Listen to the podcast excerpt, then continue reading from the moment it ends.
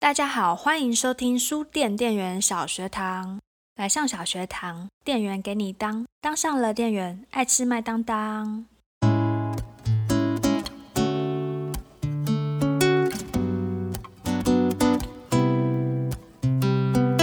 书店店员小学堂第四集要跟大家分享的是整价与差价。书店这么大，清洁累死人啦！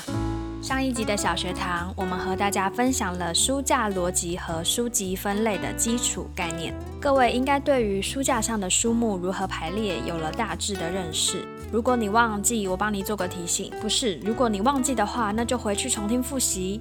今天小学堂的第四集将要回归书店工作的基础——整架与差价。整架顾名思义就是整理架子。将架子的逻辑整理整齐，简单来说，就是将一个书柜的书从头到尾检视过一次，并按照逻辑顺过。例如，今天要整架的柜子叫做中国历史，便要检查书柜里的书是否依朝代排序，隋唐、五代、十国、宋元、明清，并确认有无掺杂他柜的书目。詹姆士快手菜怎么在这？嗯嗯，皇上爱吃肉，应该可以放这。但是就爱吃肉呢？还有摆一桌绝妙的宋朝茶席，是一场有趣的宋朝饭局。嗯，要放在这一柜吗？像这样不断质疑、重新定义、梳理每本书在书架上的定位，就是整架。由于需要确认每本书被归在正确的架子，其实是相当花时间的工作项目哦。谈完了整架之后，再来我们谈谈擦架。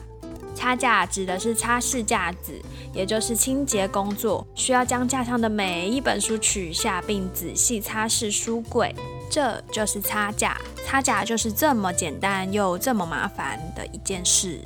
但是为什么说整价与差价是基础呢？因为如果一家书店的逻辑分得再好，只要没有人持续整价、差价，逻辑是不可能永远保持帅哥，嗯嗯，保持整齐，架子也不可能永远保持干净的。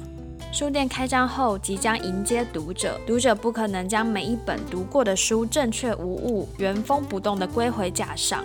大多数的情况是，读者很有可能出自好意的把他不需要的书籍放回书架，但因此放错位置。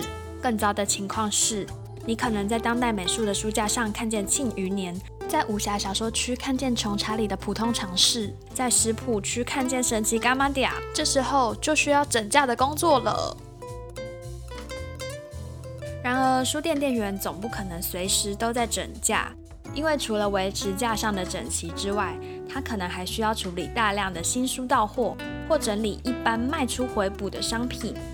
以福利熊熊福利超市举例，超市店员可能需要将客人乱放的商品放回正确的位置，也就是归架。但是他不太可能整整一天八小时都在做归架，感觉会被店长骂死。什么？你一天只做了这些吗？如果福利熊熊福利超市与某某知名巧克力品牌联名推出新的甜点商品，这个新甜点商品的上架一定会在工作流程的第一顺位，其次是回补一般客人经常购买的畅销商品，再来才是归价。因此，归价与整价可能被分配到的工作时间其实有限。